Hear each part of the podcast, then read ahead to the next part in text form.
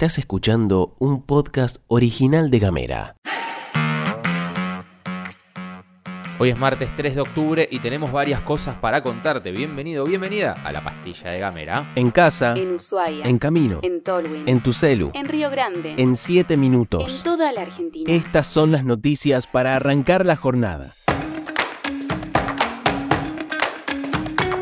Hola, ¿qué tal? ¿Cómo te va? ¿Cómo estás? Arranco contándote que el Banco Asiático de Inversiones en Infraestructura, conocido como BAI, aprobó un préstamo de 65 millones de dólares para Tierra del Fuego. Este es el primer financiamiento que se otorga desde este banco a Argentina y se va a destinar a la construcción de un parque eólico en Río Grande. El proyecto del parque es el primer proyecto de energía renovable a escala comercial en la provincia y busca generar energía eólica, obviamente, para reducir el consumo de gas y las emisiones de dióxido de carbono. Según cuenta el informe de presentación, a pesar de depender principalmente de combustibles fósiles, nuestra provincia tiene un gran potencial en energía eólica debido a los excepcionales vientos que tenemos acá y que ya conocemos. Velocidades superiores a los 10 metros por segundo durante al menos 5.000 horas por año. Eso es algo muy fructífero aparentemente. El proyecto financiado por el banco incluye la construcción de un parque eólico de 33,6 megavatios y estudios de factibilidad para futuros parques. Según se declaró, también se preparará un plan de gestión y evaluación de riesgos a la biodiversidad para evitar y minimizar los impactos en las aves y la vida silvestre local.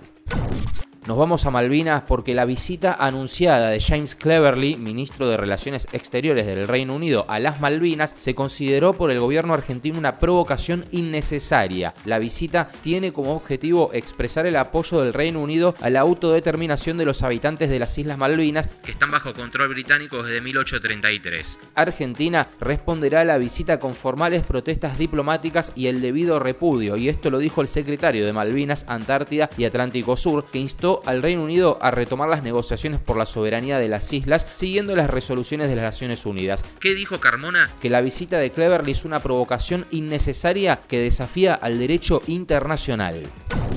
El SUTEF va al paro. Durante el Congreso Provincial de Delegados y Delegadas se determinó una agenda gremial que incluye para hoy asambleas escolares, para mañana miércoles un paro total de actividades provinciales y desobligaciones para el resto de la semana. Todo esto acompañado de movilizaciones. El SUTEF presentó varios reclamos y solicitudes al gobierno provincial, incluyendo pedidos de informes sobre infraestructura educativa, medidas para fortalecer la inversión en insumos y alimentos para las escuelas, devolución de descuentos realizados por días de paro. Se comprometieron a acompañar a los docentes que enfrentan dificultades para pagar los alquileres. Además, se anunció un próximo Congreso Provincial que se llevará a cabo el 9 de octubre a las 18.30 y te vamos a contar que premiaron a científicas de todo el país a través de la iniciativa Científicas que Cuentan, que se llevó a cabo en la Embajada de Francia en conjunto con el Ministerio de Ciencia. Esto representa un importante reconocimiento a las mujeres del ámbito científico, tecnológico e innovador de la Argentina y su objetivo principal es estimular la participación activa de las científicas en actividades de comunicación pública de la ciencia. Además, busca promover la inclusión de la perspectiva de género en proyectos de divulgación. Además de premiar a tres destacadas científicas, se otorgaron nueve menciones especiales sobre más de 80 postulantes. Y lo interesante para contar, y obviamente que nos pone muy orgullosos, es que Vanessa Parmigiani, residente vecina de Ushuaia, fue una de las mencionadas. Vanessa es licenciada en antropología, investigadora en el CADIC y docente de la universidad, y su trabajo incluye la promoción de la antropología y la arqueología a través de actividades de extensión y divulgación especialmente orientadas a llevar estos campos a las escuelas de la provincia.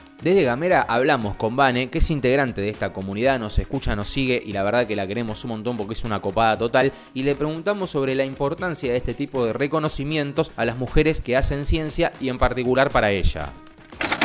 recibir esta conmemoración te hace pensar que está bueno, que vas por un buen camino, que lo que hiciste tiene mucho valor. Es una caricia, es una caricia al alma, es muy importante y además, como digo siempre, este reconocimiento fue a una persona, pero en realidad siempre hay un equipo. Todos los proyectos que realicé y escribí durante estos 15 años nunca fueron solos, fueron con compañeros, con compañeras, con compañeros y especialmente quiero reconocer a dos a, que siempre se sumaron a todos mis proyectos y mis propuestas, la doctora Estela Mansur, que falleció, y otra es mi compañera de laboratorio, Celina Álvarez Oncini, quien siempre me dice que sí a todo.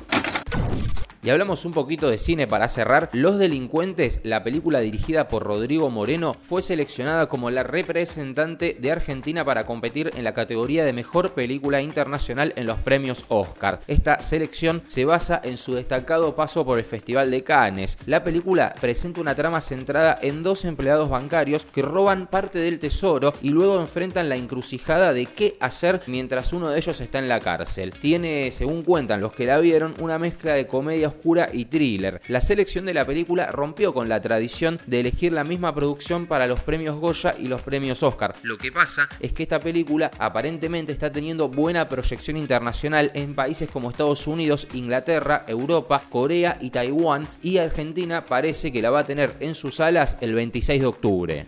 Estás escuchando Gamera. Hablamos distinto. Llegamos al final de la pastilla de Gamera. Te agradecemos por habernos acompañado hasta acá. Este podcast fue producido por Mica Maldonado, editado por Julián Melón y conducido por Gastón Lodos. Te hablamos del Gamera Rosario Tour. Bueno, te contamos que vamos a estar presentes en el Festival Estéreo, el Festival Nacional del Podcast. Gamera va a estar presente como representantes fueguinos del género. Te vamos a ir contando un poco más sobre el tema, pero estamos muy contentos y contentas de contarte que nos invitaron a participar de este festival que se va a estar desarrollando este fin de semana en Rosario. Así que te agradecemos por que nada de esto, ninguno de los reconocimientos que hemos obtenido en estos años podrían ser posibles sin esta zarpada comunidad que tenemos detrás. Que tengas una excelente jornada de martes y nos reencontramos mañana. Gracias.